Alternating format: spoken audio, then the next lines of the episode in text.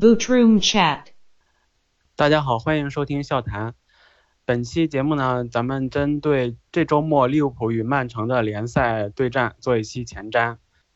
呃，我们这期前瞻呢，由我阿专来主持，然后请来了邹世亮老师和米格老师来跟大家一块儿聊一聊。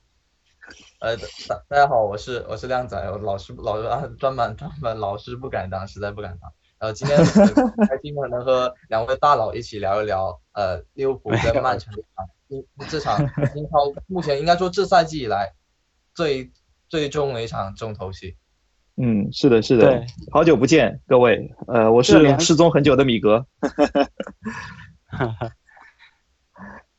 呃，这个赛季到目前为止呢，说一句对可能对其他球队不太礼貌的话，联赛整体的态势还是利物浦和曼城的二人转。目前的积分榜情况呢，大家也都知道，就是十一轮过后，利物浦现在是六分的优势领跑，然后曼城呢也是在后面紧追不舍，咬得很紧。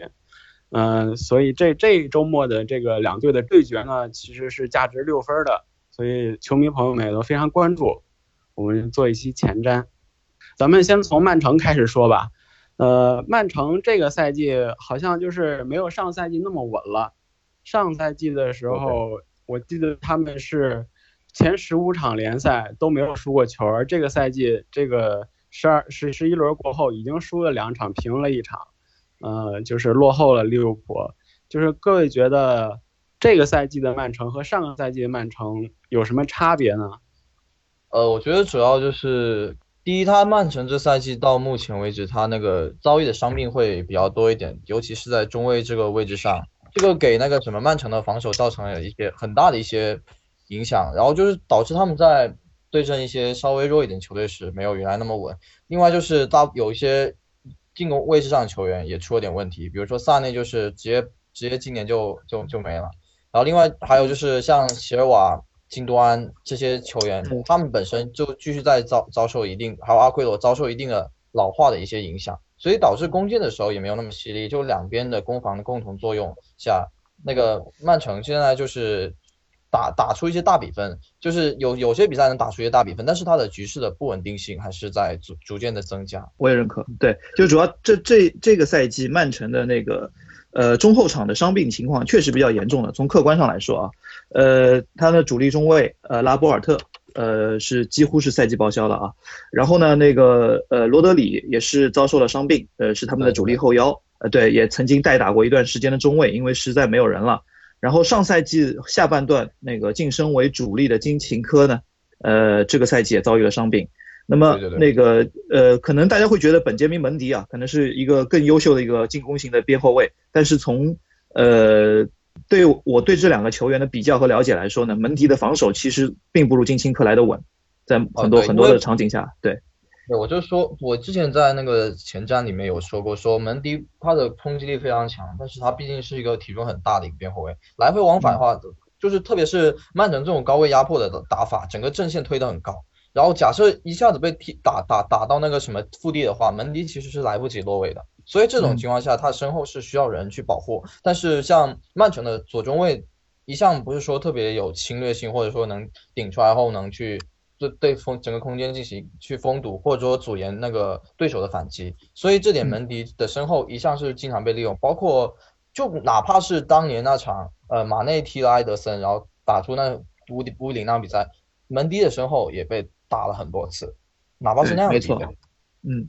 因为本本杰明·门迪应该说是我是从他刚出道开始就比较关注这个球员，那时候是贝尔萨的那个马赛，呃，在马赛踢三三幺三，那个 经典的三三幺三的阵型啊，那个本杰明·门迪他他其实他他身后的球员呢是莫雷尔，莫雷尔是一个那个法甲的老油子，呃，他本身其实是非常会利用小动作，然后补位意识非常好的一个球员，所以当时贝尔萨也是考虑到这一点啊，所以让莫雷尔呃其实并没有不是一个很有特色，相对来说比较平庸的一个球员，打那个三中卫的那个左中卫啊，他其实很多时候也是起到给呃本杰明·门迪的防守端来擦屁股的一个一个一个一个呃一个作用。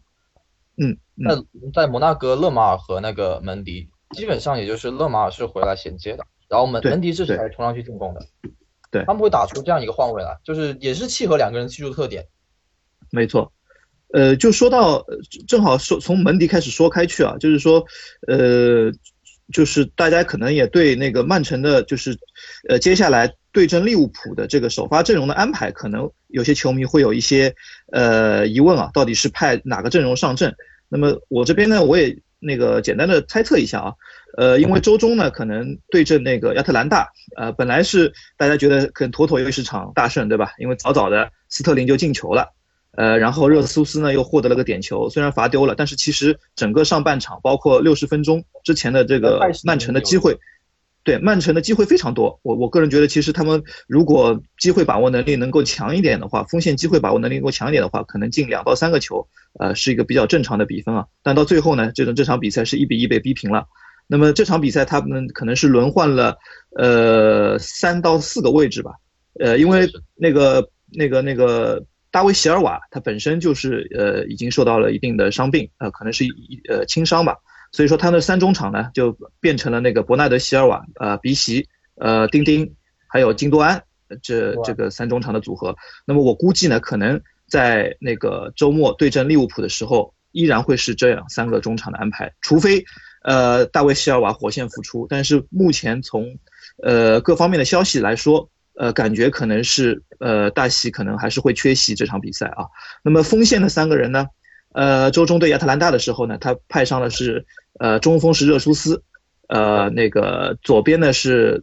左边锋呢是斯天斯特林，对，右右边锋呢是马球王马赫雷斯。那么我估计周中呢可能呃对阵利物浦那个进球。非常多的啊，阿昆阿奎罗有可能会取代热苏斯的首发的位置。当然，也有人猜猜测，可能那个热苏斯和阿奎罗会不会组成双前锋。但是我个人觉得，呃，以这两年那个瓜迪奥拉的那个那个个性啊，他在客场对阵利物浦，他还是会比较谨慎的，不太会派上双中锋这样一个组合。我这是我个人的猜猜测。那么，呃，从后防线来说呢，呃，周中的比赛，呃，派上了那个。飞鸟，那是我觉得奥塔门迪会回，奥塔门迪会回归，应该应该会回归。哦不不不也不一定，就说奥塔门迪那个什么，呃，我觉得应该还是斯有按之前还是斯通斯或者斯通斯加费尔南迪尼奥。假设瓜迪奥拉还是不太喜欢奥塔门迪的鲁莽的话，对，我觉得其实两个中卫的组合的话，呃，飞鸟费尔南迪尼奥应该是非常稳的，这个位置是，呃，那个呃瓜帅也是非常信任的。飞鸟可能会成为那个利物浦。打开的一个关键，他特别是当他假设是他和斯通斯，这不是他和金多安的话，这两个人我觉得会是又不打开局面的一个关键。对，其实飞鸟呢，他他的经验很丰富，呃，然后小动作也很多，然后也很懂得犯规的时呃战术犯规的时机，是一个非常老油子的球员。但是他毕竟呃年事已高，他的移动力，包括面对一些呃反击时候的一些呃一些一些。补位的情况，他还是会出现一些呃失误的。那么另外呢，就是对本身身体也不是中位的体中一个标准的中位的体格还是差一点，对体格还是差一点。对，然后呢，不是说一个正牌的拖后腰，这两个人就是他们两个其实都有点点打到一个打到一个其实本身来说不是最适合的一个位置的。现现在就是呃，曼城这边因为伤病嘛，造成这些情况，用费尔南迪尼奥来打这个中卫，然后碧奇也不一呃，这个大卫席尔瓦也，据瓜迪奥拉说是赶不上这场比赛了，但是咱们也不太清楚。有有可能是迷魂阵。啊，对对。利物浦的首发这边首发，嗯，我觉得我个人觉得利物浦的首发应该还是很好猜啊，就是锋线三叉戟，红箭三侠嘛，菲尔米诺、马内、萨拉赫，这个应该不可能有任何的变化。对，主要然后中中场这个疑问，嗯，法比尼奥应该是没有任何疑问，应该是没有任何问题，没有没有任何问题的。然后另外两个位置是杜牧配亨德森，还是呃维纳尔杜姆配张伯伦，还是张伯伦配亨德森？这个我我个人觉得可能有不少球迷也会觉得，哎，张伯伦现在的最近的那个状态非常不错，啊远射的脚感也很好，对。我们之前在那个微博上不是也问了大家一些问题吗？这个张伯伦能不能首发？他他现在的定位在这个球队里面是什么情况？还是大家比较关心的？嗯，我个人的揣测啊，我个人揣测，呃，从扎叔以前的呃过往的一些排兵布阵的一些经历来看，我觉得还他还是更大的可能是首发亨德森，呃，就是杜牧、亨德森和法比尼奥的三中场，他可能还是会比较稳妥一点。张伯伦呢，来作为一个后手。呃，后手的冲击，呃，其实我个人是比较看好张伯伦的啊，张伯伦因为他和他在打右中场、三中场的右中场和萨拉赫，他其实是非常来电的。对，对的，而且两个人其实两个人可以打出一些很有打出一些变化，比如说萨拉赫拉到边上，萨萨拉赫或者说或者说阿阿德拉边上，然后那个张伯伦往内部中间去靠拢，他的内部的带球和直接冲击是有威胁，而且他同时也能靠边，然后以及落到落到边前卫的位置去防守。所以张伯伦他他这个能在右边和左右边和中间这来回来或者内部来回活动的一个特点，其实对应该说是蛮有用的。而且我觉得假设的话，假设我来猜猜一下，可不是对亨德森不信啊，但我就觉得，呃，假设是亨假设是亨德森先发，张伯伦作为替补，张伯伦替补是有后上冲后后面的冲击力的。但是假设是张伯伦先发，亨德森作为替补的话，我觉得亨队的冲击力不一定有。给给能带来场上的改变不会有张伯伦那么大，所以我觉得应该这一点的这一点上考虑的话，我觉得可能会是，然张伯伦应该会得到出场时间，但不一定是首发，但不一首发替补比较难说。但是亨德森应该不会作为一个替补替补换上去的。嗯，对，这点我同意那个阿亮的观点，我也是这样认为的。那个，呃，从后防线来说，我觉得其实应该没有什么疑问。周中呢，可能那个让洛夫伦休息了，洛老板休息了一下啊。呃，对那个亨克的时候呢，是派上了那个戈麦斯。但是如果是对阵曼城的联赛的话，这场重头戏的话，应该还是呃比较熟悉的首发，因为马蒂普呃目前还是在伤愈的一个阶段，可能还是用 VVD 和呃洛夫伦来搭档中卫组合，然后两侧是罗伯逊和 TAA，呃守门员肯定就是阿里松。我觉得这个阵容呃应该是呃我猜测应该是对阵曼曼城的一个首发阵容，对。对，然后我觉得应该也是洛夫伦首发，因为毕竟曼城的三个三叉戟都三这三叉戟都是被机动性非常强的一个的的那些球员，他们就是可能需要一个脚步稍微快一点的中卫去跟住跟住他们，不然的话就是很容易被他们的局换位还有保局部换位啊，或者说边后卫套上中后卫边边边后卫套上，然后那个两个边锋往中间收，这样的话他们就形成一个局部人数人数优势，很容易打出一些很花花里胡哨的一些配合。也不能也不能说花里胡哨、眼花缭乱的一些配合，像那个像像格麦斯可能会到，就所以说我觉得还是需要一个补位稍微快一点的，像洛夫伦这样子的，去去那个什么，去呃抗衡那些曼城的小个子。其实从速度来说，直线加速能力的话，目前来说那个乔伊戈麦斯其实更强一点，但是但是他的横向的移动速度，包括他的一些选位啊，我始终是觉得他有一些问题的，呃，特别是容易被一些。二过一的配合，或者说是一些撞墙配合绕晕掉，呃，这点呢，洛夫伦相对来说会更有经验一点，对，所以我觉得也会派洛夫伦来首发，因为洛夫伦很有可能应对的是，呃，伯纳德席尔瓦和斯特林这样一对右路的一对那个进攻组合，所以说他们是非常喜欢打撞墙的，啊，这个这个这这这两个人是非常会打上撞墙的，那个和以前那个，其实我觉得就是，呃，也有人说啊，就是，呃，那个前两年啊，就是红蓝二人转。里面就是可能对整个局面比较有一个呃 X 因子的一个就是萨内，因为他受到了一个重伤，在休养当中，可能对呃对，我觉得其实萨内对对对那个呃利物浦的右路防线踢，特别是那个阿诺德，因为阿诺他并不是特别擅长去防守这种体格和冲击力非常强劲的呃这种呃边路球员，所以说我觉得其实萨内不上对。呃，上不了对那个利物浦是来说是一个利好。我一直在，我也在微博上一直有说说那个说萨内，就是萨内的冲击力是对利物浦是威胁最大的。但是但是就是目前来目前来说，我觉得曼城打出威胁，还是要在两个边后卫都都套上的时候，把宽度拉开，然后然后再让他们的中中路的几个小个子打出很打出那些繁华紧凑的换位，他这样的话对利物浦的。利物浦这个四人的防线是威胁最大的，而且就假假设，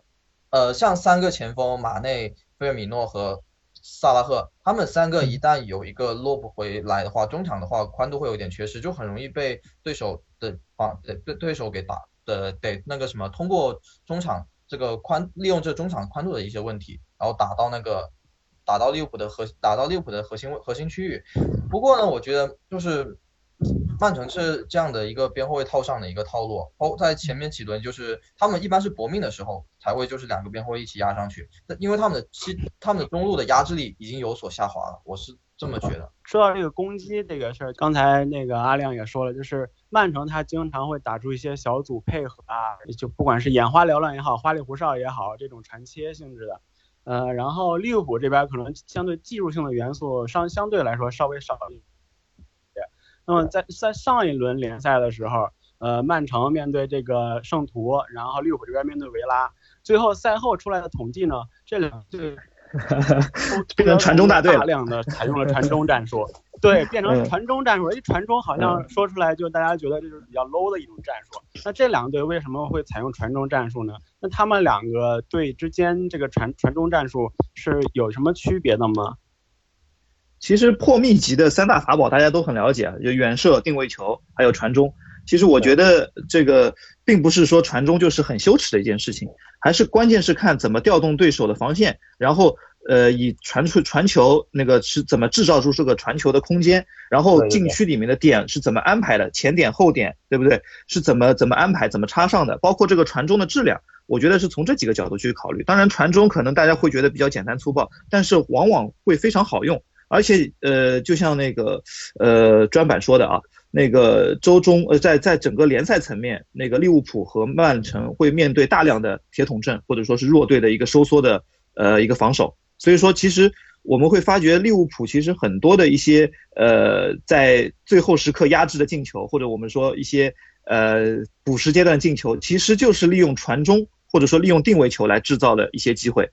并毕竟那个利物浦还是有一定的高，有不少的高点，而且还有马内这样爆发力非常出色的球员，就是很容易去在制造制制造对方禁区一些混乱。所以我觉就是说用传中应该也是。也是说，也不也不是说什么呃慌那个什么慌乱时的下策，而是一个权宜权宜之计，或者说确实就是当时应该做出的一些决策。刚才说到那个，就是可能呃阿亮提到了，就是呃曼城的那个攻击组合非常善于利用呃内区的空间、内部的空间啊，打出一些身后球。其实利物浦呢，我我个人比较担忧的就是今年呢，因为利物浦的防线啊相对来说压的比较靠上，所以说呢，其实呃不管是打哪个球队。其实对方塞身后球的呃次数，或者说是制造威胁，利用那个直传球来制造那个威胁的这个呃场景都非常多，呃而曼城又是非常利用擅长利用纵深传球来制造威胁的，呃这一点呢，我觉得其实呃对两个中前卫啊，不管是杜牧、亨德森还是张伯伦首发，呃对这两位中前卫，呃他们要积极的去呃那个应对对手的这些呃内区的传球，他们可能适当的时候要。帮两侧的罗伯逊，呃和那个阿诺德压上的时候，他们要去做一些补防，包括做一些缠斗和呃在内部空间的一些封锁，呃这个我觉得其实对他们是呃对维纳尔杜姆、对亨德森，呃还是可能是替补上阵的张伯伦，对他们可能要提出一定的要求。对，对。不过我觉得曼城他本身也是瓜迪奥拉也是非常，也毕竟他也是非常激进的一个足球人，所以就是他他也很容易把就是说。就是说，当两个两个边后卫压上去，然后两个呃，然后，然后整然后整体成一个比较高位的一个态势的时候，这个时候他们的中后卫压的也是非常上的，所以就是他们这个时候后场的空间就很容，因为利物浦这边有马内这样的球员，所以就是后场空间就很容易说被被利用。然后包括像贾像菲尔米诺也是，菲尔米诺啊这样球员是非常擅长在第一第一时间就是。呃，第一时间活动到对方的一个空档去传传球的一个人，然后包括利物浦中是队中也有挺多能传身后球的一些球，挺有有几有好也也，所以有可能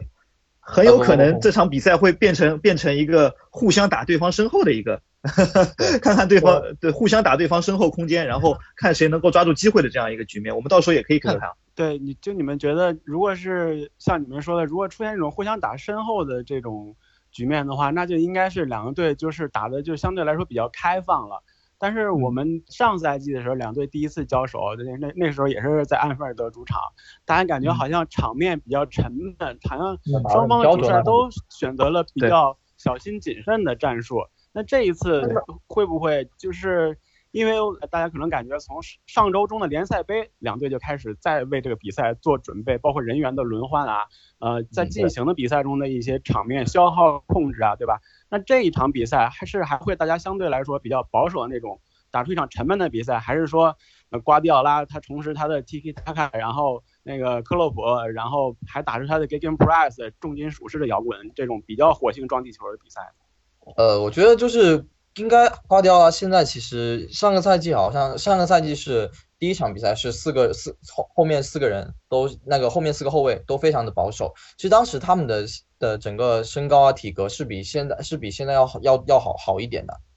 就是他们是能用四个比较高大的球员把禁区里面的空间给给堵死，然后让利物浦渗透不进去。然后下半场换上热苏斯和萨内打，这两个人是比较完整的一个反击组合。所以萨内那个萨内最后突了 VVD 造点。所以但是但是现在呢，我觉得瓜迪奥拉没有那么多的没有那么好的一个后手，然后他可能他目前来说中路的压制力也有点下滑了。我看到我可以看到是金多安、席尔席尔瓦现在没法在没想象在巅。虽然他不上，但是他现在也没办法再跟巅峰一样，直接在勒布换过一个人。但是那个，然后金多安插上的时候，金多安插压上到弧顶位置，就是假设假设他攻击到了法比尼奥身旁那个防区，但是我觉得他在这个地方也是造不出文章来。金多安现现在的水平，呃，这个我觉得就是说，到底是呃两边是采取一个比较谨慎的态势，主动收缩防线，然后大家摆好阵地，互相的来拉锯战。还是说大家会打得比较开放，这个，呃，我个人觉得一半一半的概率啊，其实很有意思。一五一六赛季，呃，克洛普刚刚，呃，我记得应该是一六一七还是哪哪个赛季，就是他，呃，瓜和扎首次在那个英超相相遇那个赛季啊，那个第二回合我记得是打得非常的一个泥沼战，这这这个零比零的一场比赛。那场比赛其实是，呃，克洛普主动的放下了身段，呃，在那个把把把那个大量的起高球。呃，也不再通过后场进行倒球组织，直接都是一脚大一一脚大脚长传找前前面的那些高点。那么其实那时候是克洛普主动的放下了身段，说我也不打什么呃花团锦簇的那些进攻了，我就跟你打打那个白刃战。那么最近这两个赛季呢，那个瓜帅也开始我们说学乖了。他开始主动的去收缩一些，把自己的阵型压得更紧密，对不对？其实这两个这也算算是一种博弈。其实我个人觉得，正是因为他们能够主动调整自己，然后呢，更加彰显出这两个两支球队其实是非常重视彼此的。因为瓜迪奥拉一向非常重视，对惺惺相惜也好，是或者说是那个呃一生之敌也罢。那么就是瓜迪奥拉呢，其实之前一直来说他的风格是比较以我为主的。呃，包括特别是在联赛层面，他基本上不太会呃主动去做一个收缩，或者说是一个比较谨慎的一个布布阵的。那么，但是在最近的那个三次对阵利物浦，包括社区盾的比赛，呃，其实他都是相对来说他把阵线会压得比较厚一点，比较保守一点。但是这一次呢，我觉得又有一个变局，因为他首先他的防线都伤的差不多了，呃，你与其蹲坑，是不是还不如压出来打？这是他的一个呃一个选择上的一个难题。另外呢，就是。据说埃德森啊，就是在昨晚埃德森半场被换下，据说他也有点小伤，不知道他周末能不能够上。对他有可能能够上。布拉沃上的可能性会大一点，看听对布拉沃，嗯，布拉沃那个如果上的话，他的控制区域就会相对来说会又会小一点，对不对？布拉沃虽然他的脚法也不错，但是他他的整个的对球的控制，呃，包括传导球，包括。呃，整个的一个活动范围比起埃德森还是有一定的差距。那么，是面对这种局面，他那个瓜迪奥拉到底是选择稳守阵地啊，以图徐图缓进，还是能够把场面打得更开放？我们来开始对攻吧，我们来跑起来吧。呃，这个我觉得，我个人觉得一半一半的概率，但是我觉得有可能会变成大家互捅刀子的局面，也不是未为可知啊。我是我还是个觉得说，可能是瓜迪奥拉。我个人稍微看好利物浦一点点，因为确实曼城这边阵容太不齐太不齐整了。我可能觉得可能是呃曼城压过来后，然后那个被利物浦的被被利物浦反击打穿。当然，呃瓜其瓜其实是那个什么，这些瓜毕竟是一个从出道开始就开始创造奇迹的一个主要点，就是说他会不会玩出什么很漂亮的战术布置，呃也很难说。哪怕他最近几年在强对话中确实有时候显得力有未逮，但是他。这个他可能他还是说还是说毕竟是嗯毕竟是个天才嘛，所以就是还是非常让人期待的一场比赛。嗯，对，没错。对，那那就是因为看这个比赛最后一是一个六分战，大家肯定都想全嗯拿下这个三分，然后派上最强阵容。那我们知道这个曼城阵中有一个。阿戈可以说算是对利物浦的得分率非常高的啊，让利物浦球迷很心痛的。尤其是他这一他这一侧又是呃他主攻洛夫伦，然后呃阿诺德这一侧攻这个这边相对来说防守比较弱的这一侧。那么利物浦这边的三叉戟应该都是非常健康，状态非常好，然后体力也准备的非常充沛，这边出战。那你们觉得就是这场比赛胜负点会在哪儿呢？是是彼此的防守缠住了彼此的进攻人员，然后通过一些定位球来决胜呢，还是说出现了这种开放的局面，然后还是这些关键人物来决定了比赛呢？呃，这个我刚刚已经做出刚做出一个，虽然我虽然我可能就是说一直以来是瓜的瓜的一个粉丝拥垒，但是我觉得呃就是我我现在还是更看好利物浦一点点，所以刚刚刚刚我已经基本给出了理由，现在想听听米格老师的看法。我觉得我觉得这场比赛有可能会是场平局，对。哈哈哈，这是我我的预感，我预感会会是场平局，因为是也是一个也是一个更好的一个结果，也不是说不好结果，是对利物浦来说也是一个挺好的平局。平局的话，利物浦来说是能接受的，肯定是能接受，能接受，能接受，嗯，还有六分的优势嘛。但是瓜迪奥拉，因为就像刚才米德老师说的嘛，他可能因为这个积分的情况，再加上他的后防的情况，他不得不选择攻出来。所以这样会是不是导致利物浦这边局面会更大一些，然后三叉戟的机会会更多一些，也就是他们可能三叉戟中会有人会取得进球，而不需要再通过那么所谓的泥沼战来最后定胜那个定位球这这种战术。因为我是觉得阿阿奎罗其实是一个呃在联赛层面非常强的一个球员，呃而且我们呃红军球迷对他应该来说还是心有忌惮啊。呃，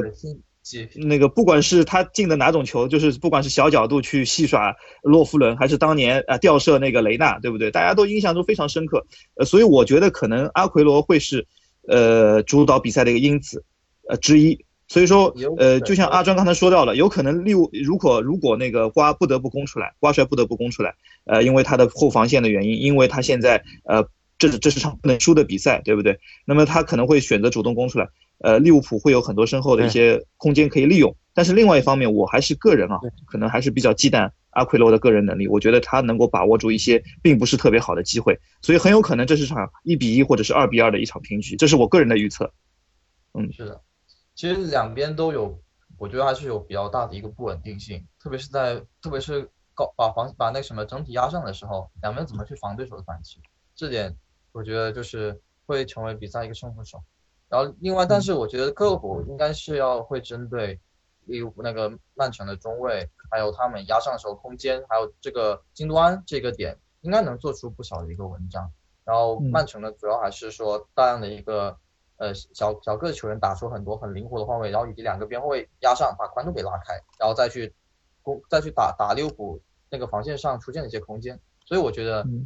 应该是蛮多战术看点，也应该会成为球迷们津津乐道的一场比赛。对，因为利物浦呢，三叉戟确实的个个都特点鲜明，而呃曼城这边呃不管是阿奎罗还是斯特林，呃包括德布劳内、伯纳德席尔瓦，其实都是各有所能。我觉得呃其实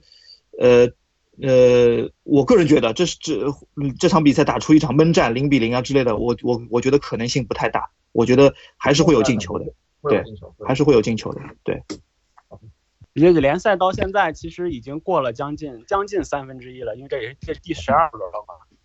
然后对于对于两个队来说，这一场比赛的意义都是非常重大的，因为利物浦多年没有没有没有能能在英超时代以来没有能去过取得过冠军，上赛季已经非常近了。那这赛季在赛季开始初打出了非常好的表现，然后已经这么长时间领先了。瓜迪奥拉这边呢，肯定也不会就是现在说放弃还太早太早了，对瓜迪奥拉来说，对曼城来说，然后他们呃不管是后防线还是前面，即使有伤病，即使是呃他们呃积分的情况逼迫他们，所以他们也肯定会对这个比赛就非常非常的渴求，所以我们我觉得这一场比赛也是一个英超的一个最大的看点吧，我觉得也是会是一场精彩的比赛，那么大家呢就带着。呃，这一期我们聊的这一些东西，然后到比赛中去验证也好，去带着这些东西去感受一下这个比赛也好。啊，好，今天的节目就到这里，啊，谢谢大家收听。好，谢谢大家，再见。嗯，谢谢，再见。